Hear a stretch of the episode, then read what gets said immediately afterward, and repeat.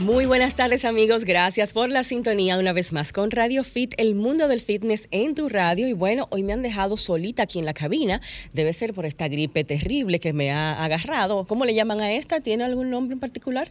Bueno, esta, esta peste que tengo ahora. Y bueno, de ese tema quiero hablar, eh, lo que es el ejercicio, lo que es la alimentación, pero también el manejo holístico del fitness. Por ejemplo, cuando nos sentimos un poquito afectados, eh, que si dolor de garganta, del inicio de una gripe. Eh, nosotros lo que tenemos este vicio tan bueno del gimnasio, tratamos de ignorar muchas veces las señales del cuerpo y hay que escuchar a nuestro cuerpo. En mi caso, por ejemplo, Rey eh, tenía un pequeño malestar de la gripe hace dos días y no escuché a mi cuerpo. Dije, bueno, esto parece que me va a empezar, no me va a pasar de aquí, debe ser una pequeña, eh, ¿verdad? Un virus ahí. Me fui al gimnasio y le di a piernas, una idea genial. Y bueno, esa noche, desde esa noche estoy así congestionada, sin poder dormir, sin poder respirar. O sea que muchas veces, o vamos a decir en sentido general, más no siempre es mejor. en ese momento, irme al gimnasio y entrenar no era lo más fit y lo más saludable que yo podía hacer.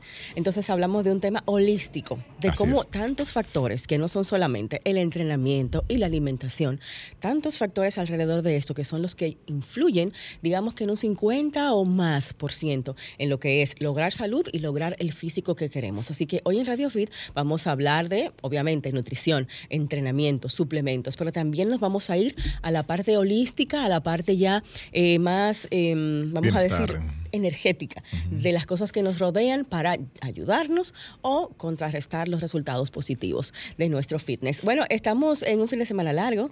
Eh, las personas que nos escuchan quizás en la carretera nos pueden llamar aquí a la cabina para sus preguntas a través de nuestro live, que lo tengo aquí en Giselle Mueces, en Instagram, y Rey va a poner el suyo en unos instantes. Y bueno, Rey, eh, nuestra bella Julie está de viaje. Eh, se escapó, yo no sabía que ya iba de viaje. Fin de semana largo, ¿sabes? Lo aprovechó. Tiene, tiene varios días ella en ese ir y venir. Hay que verificar en qué está esa mujer. Entonces, Rey, eh, ¿qué te parece ese tema de trabajar el fitness desde un punto, punto de vista holístico? A mí me parece formidable, Giselle, y saludo de, paso a toda la, audiencia. Eh, yo creo en ese estilo de vida, siempre he abrazado esa, esa, filosofía y, y creo que el concepto salud es un concepto muy integral, es un concepto de equilibrio. Quizás es la palabra con la que más me identifico, equilibrio. Creo que en todos los extremos eh, estamos nosotros eh, poniendo en, riesgo nuestra salud y en sentido general el bienestar, el sentirse pleno, el sentirse bien, yo creo que rara vez está en algún extremo. Eso aplica para todo, para filosofía de vida, para ideologías y para el concepto de salud, pues creo que me rijo por ese mismo principio. Entreno, me nutro en la medida de lo posible bien, pero eh, lo hago con un equilibrio de no dejar de lado las actividades que me hacen sentir bien y pues que esa nutrición misma y ese entrenamiento no sean al extremo. Vamos a ahondar un poquito más qué significa ese equilibrio, pero, pero por ahí va mi filosofía, yo diría. Y escucho mi cuerpo, escucho mi mente, que muchas veces los ignoramos por completo y seguimos para adelante como un tren, y eso no siempre es lo mejor. Eh, a ver, te pongo un ejemplo. Eh, cuando estamos trabajando para una meta, nos vamos al exceso quizás en el tema de que voy a hacer mucho ejercicio, dos y tres horas diarias, voy a llevar las calorías al mínimo posible, o sea, me voy a ese extremo. Ese mismo extremo me lleva a un estado de estrés porque estoy llevando a mi cuerpo a un reto, a una actividad que no estaba... Eh, en esos días acostumbrados. Exactamente, y aparte de esto, a cambios en cuanto a ingesta calórica, a demanda de energía, que se suma a tu actividad diaria. Entonces, ¿qué pasa con esto? Todo lo contrario de lo que quieres. Estás ahí teniendo un desbalance hormonal, produces más cortisol, que es la hormona del estrés, y vas a tener el resultado contrario. Y es, vas a tener retención de líquidos, porque el cuerpo entiende que está en un estado de emergencia cuando estamos bajo un estrés constante. Aparte de la retención de líquidos, vas a tener más hambre, porque también es otra forma de defensa de nuestro cerebro cuando está estresado. Eh, nuestro cerebro funciona con glucosa. Y entonces si tenemos un nivel de vida muy exigente, tanto en trabajo, en familia, en nuevas metas con el ejercicio y la dieta muy extremas de 0 a 100, estamos ahí sometiendo a nuestro cerebro a una mayor carga. Consumimos más glucosa, necesitamos más glucosa. ¿A qué nos lleva eso? A tener más hambre, a tener más antojos. Este mismo cortisol nos lleva a tener un sueño no reparador, aunque puedas dormir 7, 8 horas, no vas a tener el sueño de calidad que necesitas, porque no solo es la cantidad. Eh, veo muchas personas que sí, que se acuestan a una hora prudente, pero... Eh, es la minoría de la población. También. Sí, pero ¿qué me dicen? Que se levantan varias veces, que se levantan y no se vuelven a dormir. Entonces no es un sueño de calidad, aunque estés llegando a la cantidad. Muy importante eso. Esto de llevar el cuerpo de 0 a 100 en, en, nada funciona y más que nada nos va a retrasar en la meta. Esto debe ser, vamos a decir, un, tema de compasión con tu cuerpo. Sí, a ver, autocompasión. Exactamente, estoy aquí en estas libras, estoy aquí en este cuerpo. No es que me amo así, porque mucha gente dice, me amo, así yo soy y así me voy a quedar. Mm, e, eso es otro extremo que estamos hablando. Porque si validas lo que tienes, qué bien, a lo mejor te sientes feliz ahí, pero ojo que no vas a, vas a seguir teniendo los, los perjuicios que tiene esa condición. Así que eso creo que no sería la reflexión. Es, ok, yo me amo a mí como persona. Que quizás es la confusión. Yo me amo como ser humano. ahora, en el estado que y estoy como ahora mismo. yo me amo precisamente, lo que yo sienta que no me favorece lo voy a trabajar. Exactamente. Si se supone que me amo de verdad. Exactamente. Con paciencia y desde el amor, no desde la corrección. Debo corregirme. Mi cuerpo está mal. No tienes que arreglar nada. Es desde el amor. Mi cuerpo está así ahora. Bueno, esto es un proceso que voy a vivir desde el amor. Voy a llevar mi cuerpo poco a poco a un cambio sin mirarme al espejo y decirme cosas feas, sin mirarme al espejo y, pensar que, nadie me va a querer. Ese tipo Compararme, exactamente. Y sin darle valía a mi persona por lo que el espejo me refleja. Porque al fin y al cabo, Rey suena muy cliché, pero todas las cosas lindas que nos decimos al espejo o nos decimos en nuestra mente todos los días, aunque en ese momento sean mentiras, tú te la acabas creyendo, las acabas proyectando y las acabas logrando en tu vida. Eso es real. Muy cierto, muy cierto. Fíjate que es un efecto, eh, digamos así, como dominó. Tú empiezas a rebajar te ves bonito en el espejo y dices, cónchale, pero yo estoy bonito. Entonces eso te lleva a esforzarte más mañana en tu gimnasio, en tu nutrición, en tu descanso. Entonces eso te va llevando chin a chin. El tú reconocer tu propio éxito, aunque sea pequeñito, eso te va empujando a ti mismo y te da una un estímulo, un impulso, una motivación que no te va a dar nadie. Ningún medicamento. Entonces, la motivación viene desde el amor. Totalmente. No viene desde que tu pareja te dijo que estás gorda. Por cierto, eso es violencia emocional y psicológica. Lógicamente. Si se lo hacen, denúncielo. Eh, desde, que, desde, que, te digan, no, que, ese cuerpo tuyo, como me dicen a mí mucho en Instagram, cuerpo de hombre. Sí. A mí me encanta eso. O sea, quizás para ti el cuerpo de hombre no es bonito, para mí es precioso. Lo que te diga la persona, si el sentido es peyorativo, pues sí, eh, y, más allá de la denuncia, que, bueno, está estipulado por ley, te avala la, ley, pero es un asunto de qué, tú haces con, esa situación. O sea, que saber que, o sea, poner alerta a que eso es un tema que, es tan nocivo como un golpe. Entonces, si estás recibiendo ese tipo de, agresión verbal, pues tómalo en cuenta y ponlo ahí en la, en la cuota de factores a tomar en cuenta por los que sí estoy o no estoy en una relación, pues esa descalificación constante yo creo que es algo a tomar eh, muy en consideración. Claro, y esa descalificación no puede ser la que te lleve a ti a ir a un gimnasio. Estoy gorda, voy al gimnasio porque no quiero ser gorda. No, estoy ahora mismo en un proceso que he descuidado mi cuerpo y mi salud y simplemente voy a vivir estos cambios día a día. Asimismo, como llegué a un peso de 20 o 30 libras más en un año, le voy a dar a mi cuerpo también un, tiempo de un año para bajar igual ese peso. No puedo exigirle a mi cuerpo una transformación de tres meses cuando lo he venido transformando por años. Yo creo que eso es lo más importante allí. Quizás cada cual a lo mejor tiene un punto de partida diferente diferente, una motivación distinta. Puede que mi motivación sea por mí mismo, porque me vi al espejo y digo, caramba, no me agrada. Quizá yo soy una persona que, quiere estar bien consigo mismo. A lo mejor tú estás en una relación de pareja en la que tú no estabas de esa manera cuando iniciaste la relación y tú no te sientes a gusto conforme a la relación. Y como a ti te importa la relación, puede que esa sea tu motivación. Tú dices, caramba, yo quiero ser una mejor versión de todos los aspectos, humanos y también físicos, para mi pareja se vale, yo pienso, como motivación. Ahora, lo importante allí es la paciencia que tú debes tener en el proceso. Tú no te engordaste en dos días, no vas a rebajar en dos días.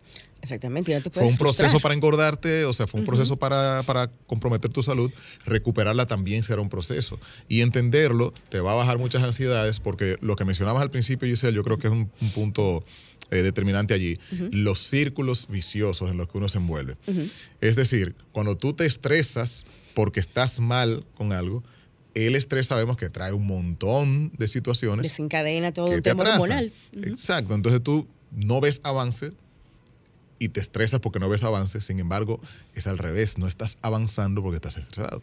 Si tú simplemente haces lo que te toca sin estarte midiendo tanto, sino más bien, ok, esto es lo que me toca hacer, lo repito por un tiempo prudente y ya ahí yo entonces analizo qué he ganado, eh, estoy mejor o estoy peor. Ahí yo puedo pasar balance, pero yo no puedo pasar balance día a día de una actividad que estoy haciendo porque te vas a, estresar. Muy importante punto, pesarnos a diario es un error porque nuestro cuerpo puede variar en el peso de hasta 2, 3 y 5 libras de un día para otro, solo por el hecho de retención de líquidos, porque quizás la noche anterior tomaste alcohol y te deshidrataste y tu cuerpo retiene los líquidos para reponerse de esa deshidratación.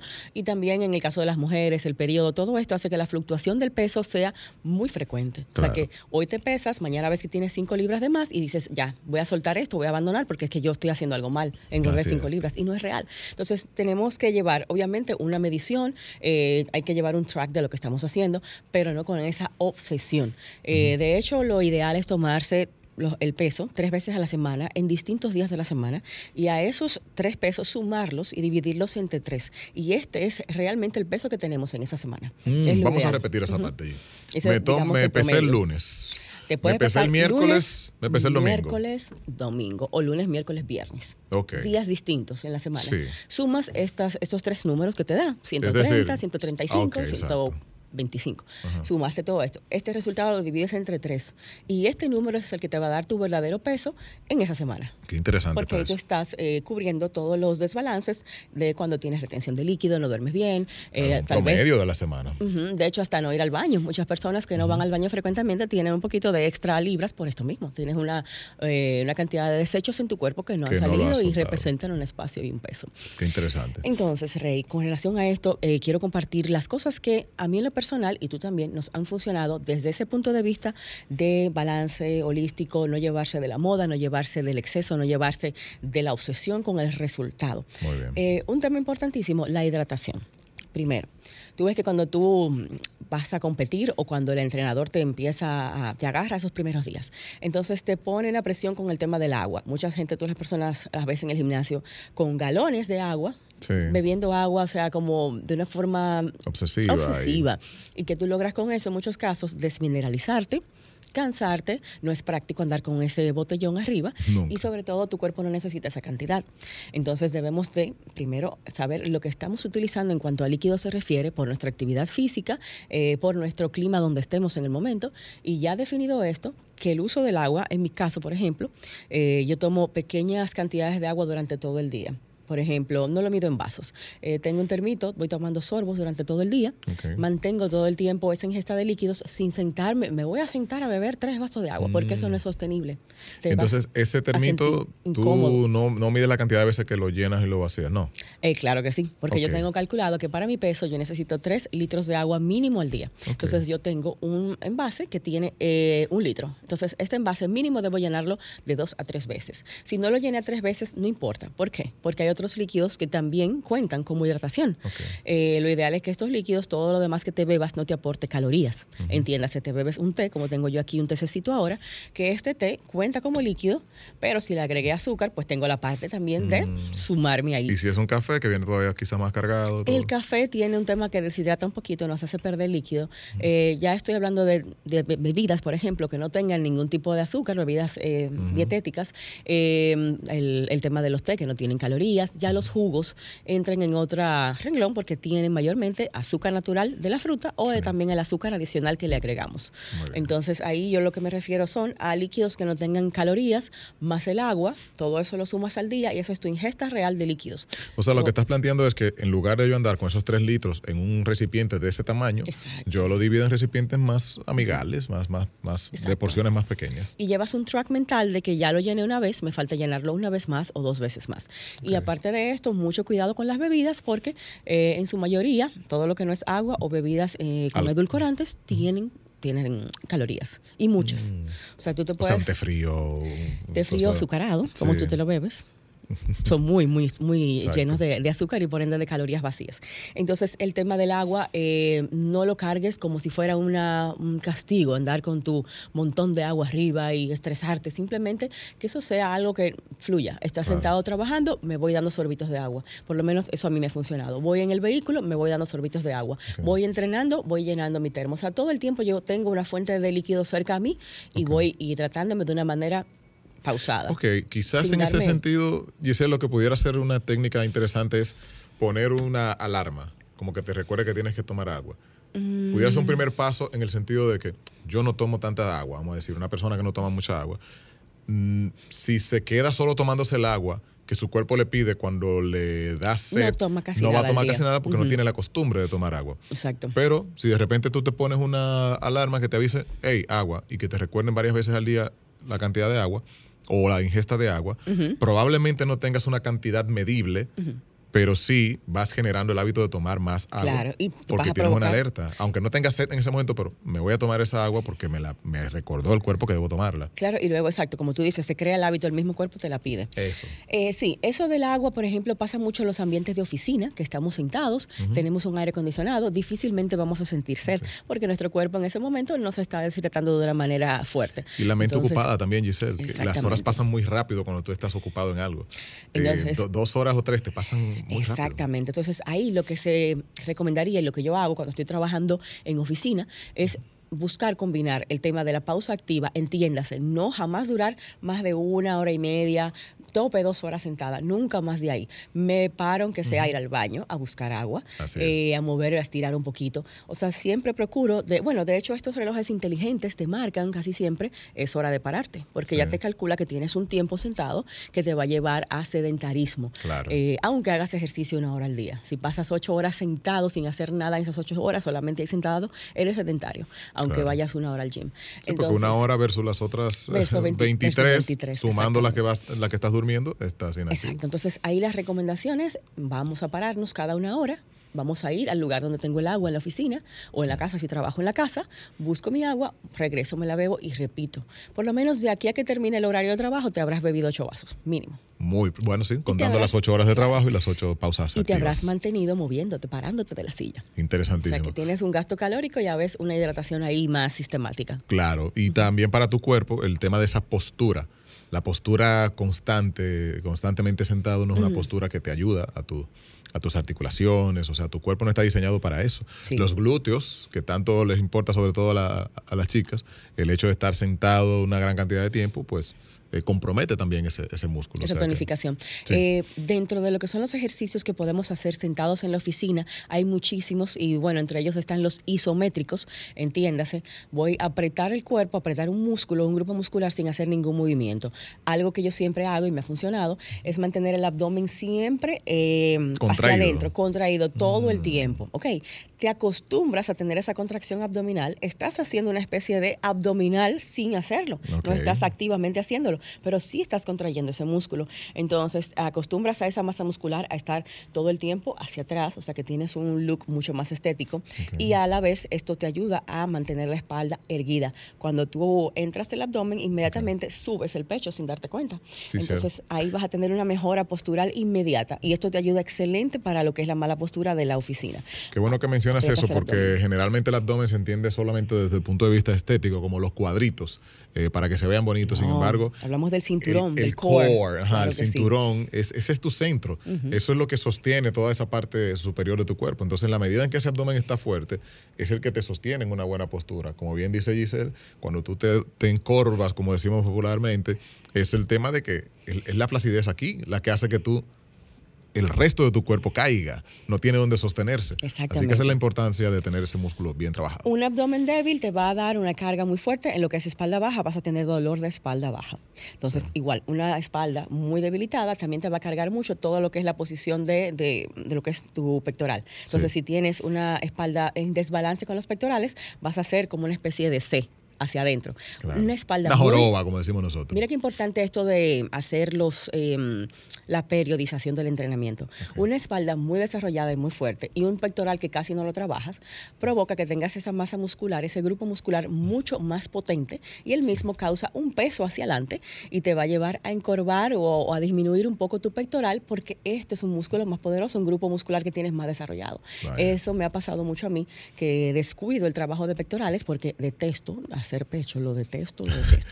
El ejercicio que hacemos más nosotros los y yo odio eso. Entonces, hago mucha espalda, hago mucha pierna, pecho no. Entonces, acá, sin querer, mi espalda arropa lo que es mi pectoral y sin querer hago una mala postura. Entonces, debes trabajar, aunque seas mujer, tanto tu espalda como tu pectoral, tu parte superior completa en balance. El desbalance siempre va a conllevar lesiones, malas posturas y estéticamente no se ve bien. Así que Interesante. debemos hacer ese alternar Esa- los grupos musculares. Claro. Yo creo que una buena forma de ver ese balance, como mencionas, es pensar en los antagonismos, o sea, los músculos antagónicos.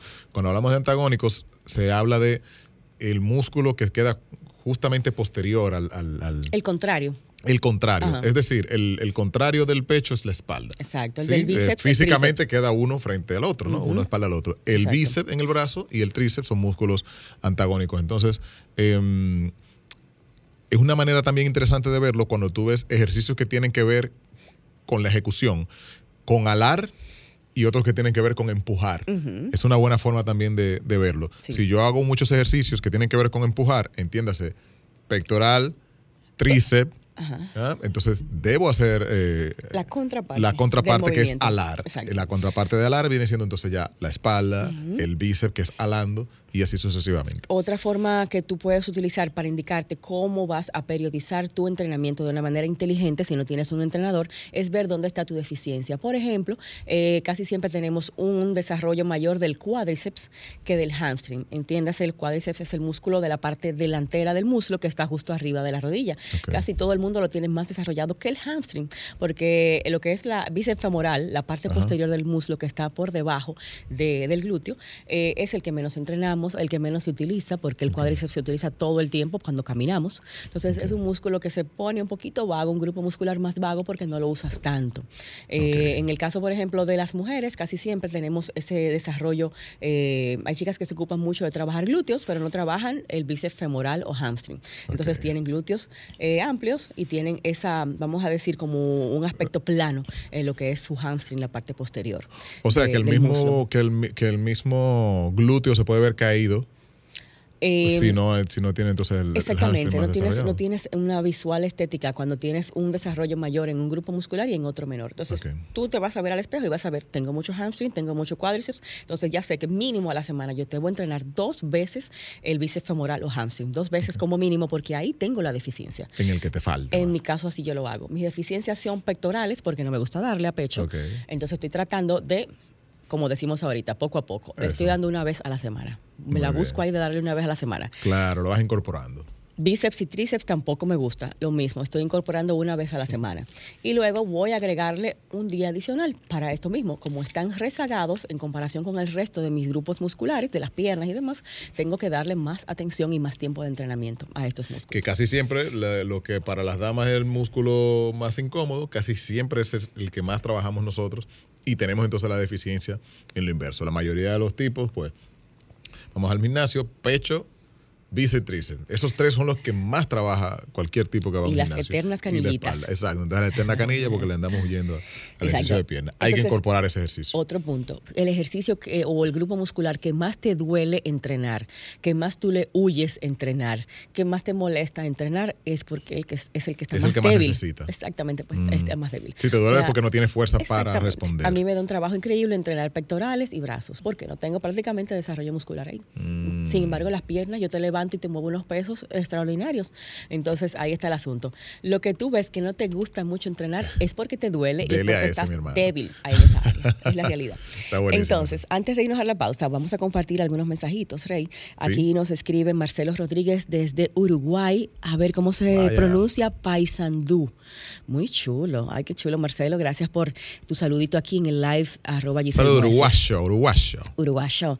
Am, también nos hablan, y muy importante esa, esa recomendación recomendación eh, con el tema de la gripe, que debo hacer mejor un cardio moderado en vez de hacer pesas. Yo lo sé, la verdad es que me hice la loca y me puse a darle a piernas, lo cual fue una imprudencia.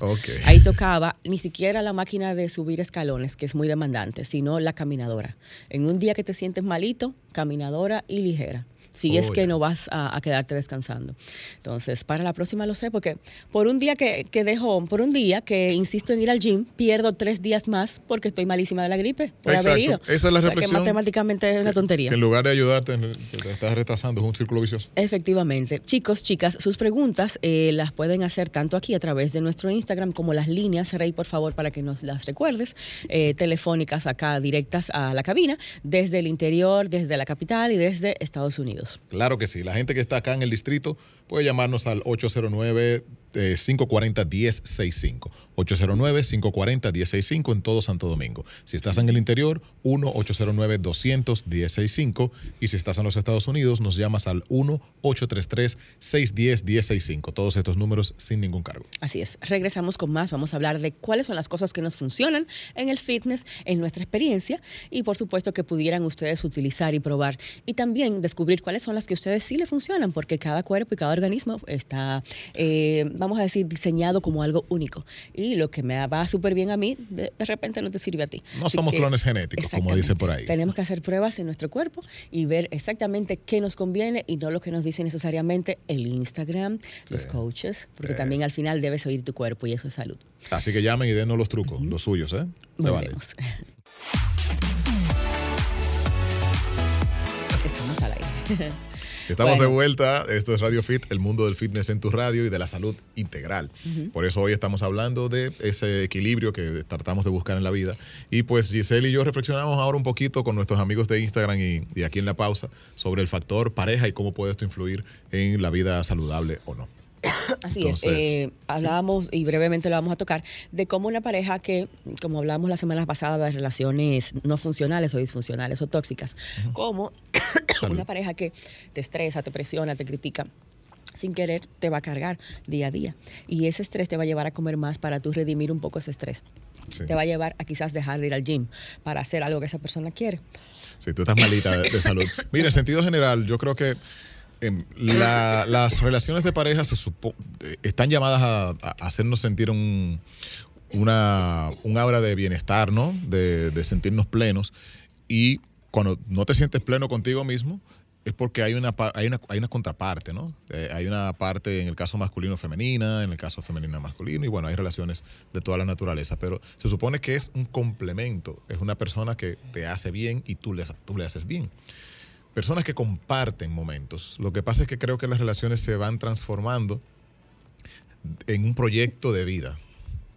Y como es un proyecto, entonces es como un negocio, es como dos socios de una empresa. La mayoría de las relaciones se construyen así, porque como hay de por medio una potencial eh, creación de una familia, De un patrimonio. De un patrimonio, de muchas cosas.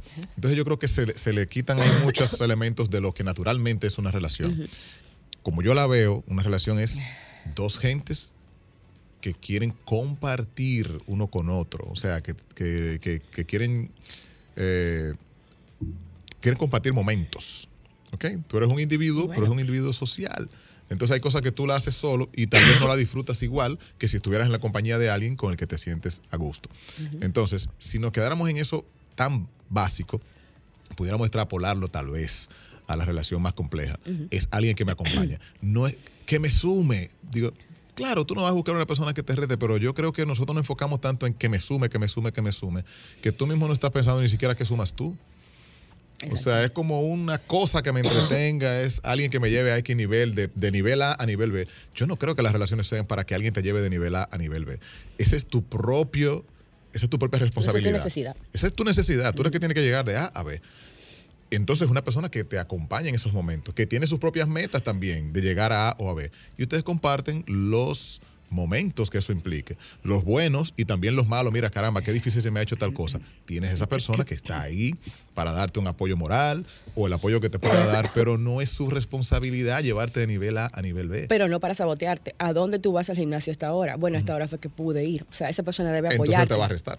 Exactamente. No, si no, su- no es su compromiso sumarte para que tú llegues al siguiente nivel, pero tampoco pero no es restar. bajarte. Exacto. O sea, que acompañar. Desde que tú ves que una pareja entonces te está limitando en ese tipo de cosas tan elementales como tu salud, eh, como tu tiempo personal de ir a un gimnasio, tienes que analizarlo, porque a la larga eso va a tener un precio para ti. Por supuesto que en sí. En longevidad, en salud y en autoestima. Rey, me gustaría compartir esto que preparé por el mismo tema de que me estaban hablando sobre eh, el cuerpo de hombre en las mujeres. Ah. Entonces, esto es un escrito sobre la importancia de hacer pesas en las mujeres. Wow. bueno, este escrito eh, de la autoría de Giselle Claro. Eh, bueno, Hola Ángeles Alfas, como inicia este relato. El entrenamiento de fuerza es esencial para cualquier rutina de entrenamiento, independientemente del género. Si bien muchas mujeres pueden pensar que levantar pesas es solo para hombres, esto no podría estar más lejos de la verdad. Las mujeres tienen tanto derecho a desarrollar fuerza, músculos, como los hombres.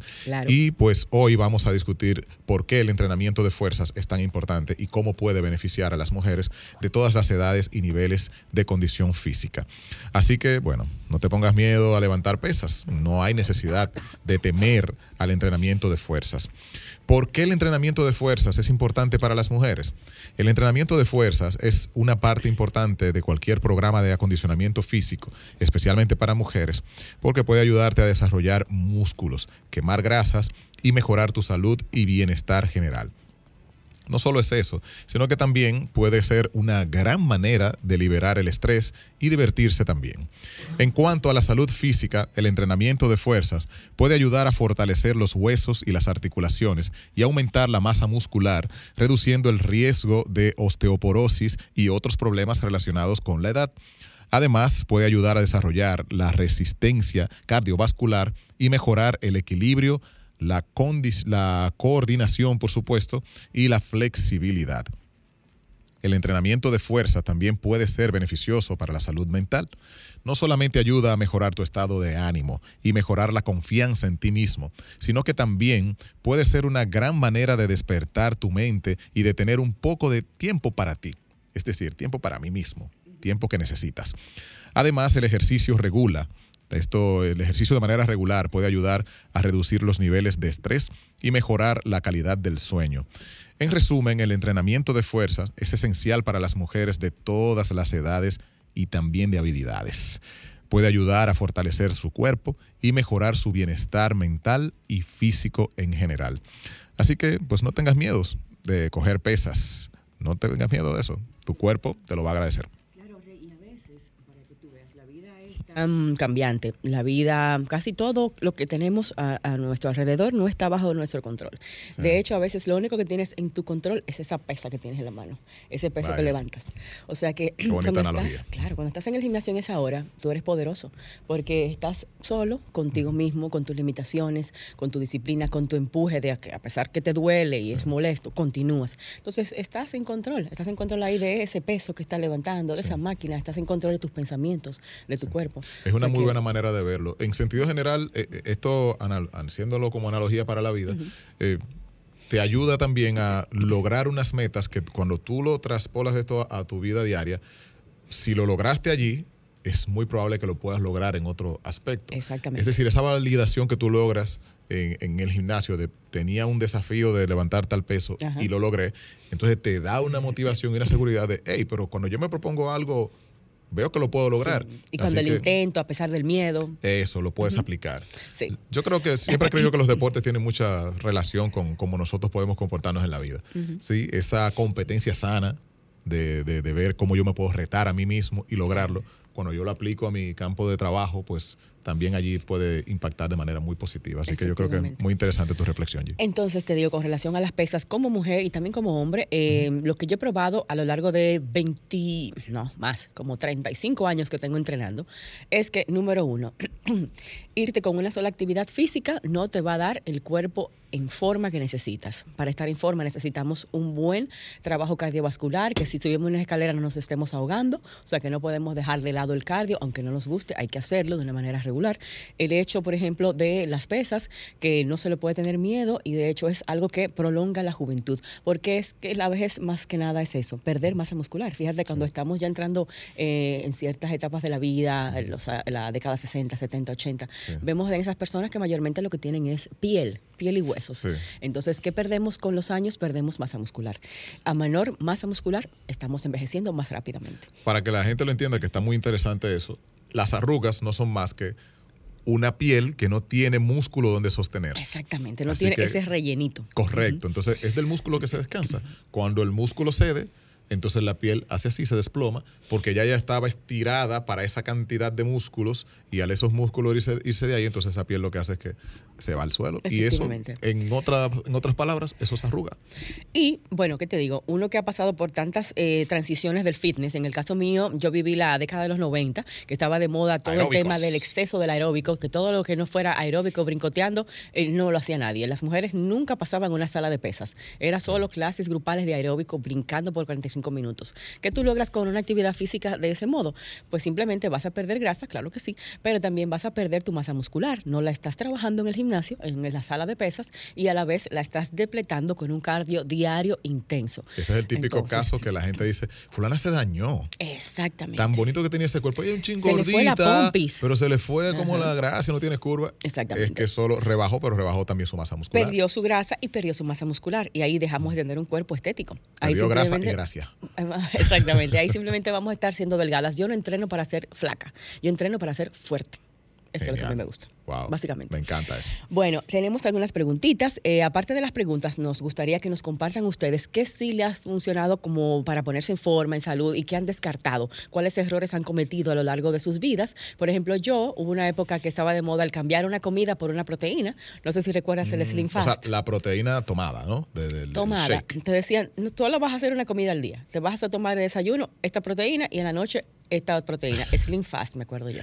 Qué error, porque sí pero desde que sueltas ese régimen vas a engordar de inmediato. Porque eso es puro azúcar también, dentro de todo eh, Azúcar y no solamente eso, sino que ahí tienes como un, vamos a decir, un déficit calórico no real, porque el líquido no te hace sentir que comiste, no masticaste. Mentalmente tu cerebro no asumió que comió.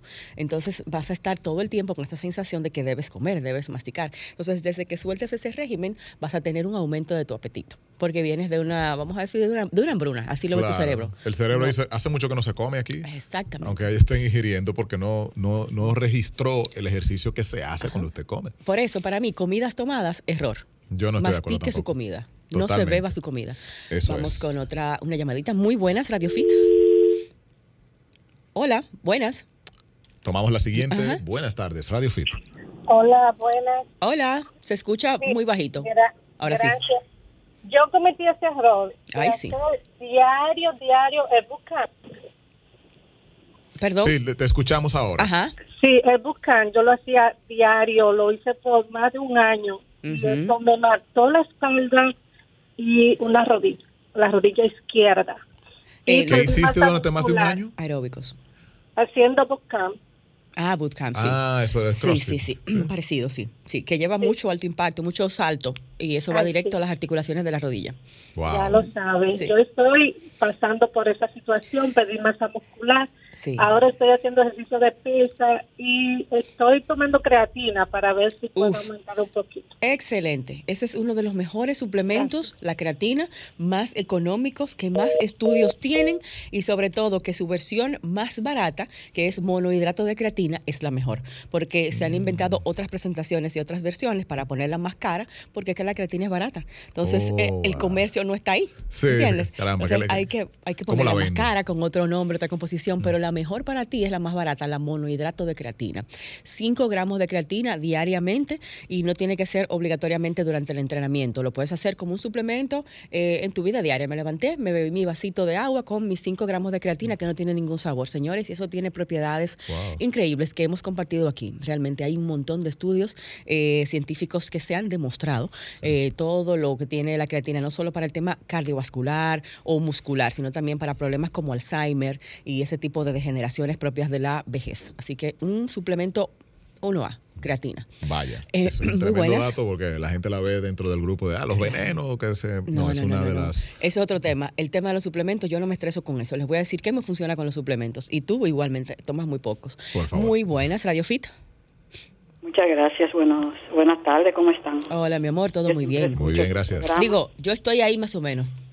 estoy un poco apestada. un poco gripadita, pero, pero aquí está ah, como toda... Ah, que, que, que, te mejore, que te sane. Gracias. Gracias, mi amor. ¿Tú tienes alguna cosa que compartir sobre este tema de qué sí te ha funcionado y qué sacarías de tus hábitos que no te funcionan para ponerte en forma y en salud? Que al contrario, te hizo daño. Ah, no, no, no. Nada de eso. Yo, ¿Alguna preguntita? Yo soy una persona, sí, soy una persona de 7'3". Estoy activa. ¿Cómo? Ah, 73 años. Ah, okay. Yo también. Yo pensé que era la estatura. eh, pequeña. No, pero, soy, Manu, pequeña. un chivito. Peso 110. Um, y, los médicos dicen, ¿para qué engordar? Y me, y me dicen, es excelente, que ellos están asombrados con mi persona. Entonces, pero estoy, eh, quiero un suplemento como o tomo enchuri? Es una pregunta. Ah, ok. Esa, como bien, como bien. No me gusta mucho mencionar marcas, realmente es un tema delicado, pero bueno, te puedo hablar un poquito del tema. Lo que mencionaste es una proteína. Entonces, proteína. si en tu alimentación estás eh, tomando proteína en cada una de tus comidas y estás reuniendo la cantidad de proteínas que tu cuerpo necesita para tu edad, para tu actividad física y hasta para tu propia meta fitness, porque si estamos entrenando más, tenemos que ingerir más proteína. Y muchas veces nos da mucha brega ese tema. Eh, ¿Sabes por qué, Rey? En el caso, por ejemplo, tuyo no te gusta la carne, mi mamá igual. Eh, tal vez no tenemos tiempo de poner a preparar huevos, pescado, carne, qué sé yo qué. Claro, todas las fuentes de proteína. Exactamente. Y también hasta el tema costo, que eh, comer proteínas variadas sale costoso. Entonces, muchas personas quizás se ayudan con los batidos de proteína, que no tiene que ser solamente esa que tú dices, porque esa contiene mucho azúcar. Eh, es mejor que utilices proteína whey o proteína ISO, que vienen ya de por sí con edulcorantes y no te va a agregar calorías. Entonces, el uso de la proteína, entiendo yo que si tienes una alimentación con buena cantidad de proteína de fuente animal de alimentación, no tienes que tomarla. Ahora bien, si sabes que no estás tomando la cantidad adecuada, sí deberías hacerte un batido por lo menos al día de proteína o aminoácidos también, que lo puedes usar durante el entrenamiento para lo mismo, la construcción de tu masa muscular. Sí, pasa mucho el tema apetito a veces, conforme también hay, cierta barrera de edad que uno empieza a perder apetito y por eso es que se recomiendan esos suplementos que usted mencionó, porque se va perdiendo el apetito y usted no, no come tanto, no mastica tanto y por allí lo compensa. Es un poco la lógica. Rey, que yo que no tome té cuando toso, sino, ¿qué? Agua ambiente. Pero el té está calientico me lo quitó lo que me picaba. Vamos a ver, es un truco de lo Vamos a ver si funciona. Yo soy poco inteligente con la gripe. Antes de tomar a la otra persona que está ahí en línea, eh, pues también agregarle a, la señora que nos llamó muy gentilmente. La pregunta yo le haría sería, ¿cómo se siente ella? Porque ella está en un peso para una edad, el doctor le dice que está bien, pero ella está buscando un suplemento para aumentar. La pregunta es cómo usted se siente. ¿Y cómo está su masa muscular? Exacto, si se siente bien, pues que no necesariamente es que, necesite tanto esa ingesta que usted está procurando. Por su peso y su edad, asumo que necesita proteína. 110 ah, libras es, no sé su estatura, pero es un peso bajito. Es poquito. Y se empieza a pedir masa muscular eh, muy mm. fuerte en esas edades, 60, 70. Cierto. Entonces, para mí que ya debe tener alguna deficiencia de proteína o falta también trabajo de resistencia a las pesas. Muy bien. Tenemos una llamadita y nos vamos a la pausa con ella. Buenas tardes. Bueno, se, fue al regreso, tomamos esa llamadita que es casi ya para cerrar este, este tema tan interesante de hoy. Se va volando el tiempo. Volvemos con más.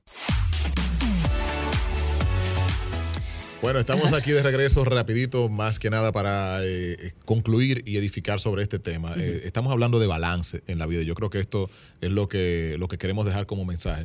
En los extremos es muy poco probable que tú encuentres una respuesta. Eh, una dieta que probablemente te saca un grupo muscular importante o, o, alimenticio. Un. Ajá, un nutriente importante. Es muy probable que ocurra un efecto rebote donde tú vas a buscar ese, ese nutriente de manera extrema. Y asimismo con esas cohibiciones extremas en la vida hacen que tú al final tengas una mayor... Eh, inclinación a buscar eso. Eso es lo que pienso. Claro, y en cuanto a suplementos, no todo el mundo necesita la cantidad de hierro que yo necesito. No todo el mundo necesita de repente, eh, ¿cómo se llama esto? La vitamina D muchas personas se pusieron con el tema de la pandemia, eh, enfermos con tomar grandes cantidades de vitamina D. Tienen que hacerse analíticas y medirse el complejo B, vitamina D, hierro, eh, todo este tipo de elementos para saber si realmente lo necesitamos, porque si se lo damos al organismo, no lo necesitamos. Hay algunos de estos que son hasta tóxicos eh, en exceso. Entonces, con suplementos básicos, no me voy con la creatina, no lo sacaría. Aminoácidos si no estoy tomando suficiente proteína en mis comidas. Aminoácidos porque la proteína batida en mi caso no me, no me hace sentir bien, no me gusta. Entonces, eh, otro suplemento que siempre debemos tomar porque no lo tenemos en la alimentación de una manera adecuada en cantidad y en calidad, el magnesio, que sirve para cualquier tipo de persona, ya sea que haga o no haga ejercicio. Tenía un artículo preparado sobre ese tema. sueño. la contracción muscular, el ánimo, de todo. Yo tengo, bueno, mucho material que se me quedó pendiente y lo vamos a compartir la semana que viene porque ya se nos fue el tiempo. Pero nada, acabamos con la parte holística del fitness, eh, qué funciona, qué no funciona, y no es lo que te digan, es lo que funciona para ti. Y lo que La gente que está ahí pendiente con sus llamaditas, por favor, escríbanos a arroba radiofitrd en, en, Instagram o arroba Giselle Mueces, arroba Raymond Moreta. Y entonces, por favor, pónganos sus preguntitas, porque en esta dinámica en cabina lo que hacemos es un poco compartir las inquietudes de las preguntas que nos hacen la gente. Así que escríbanos sus preguntas para nosotros socializarla aquí en el programa Radio Fit y muchísimas gracias por su sintonía. Sol 106.5, la más interactiva. Una emisora RCC Miria.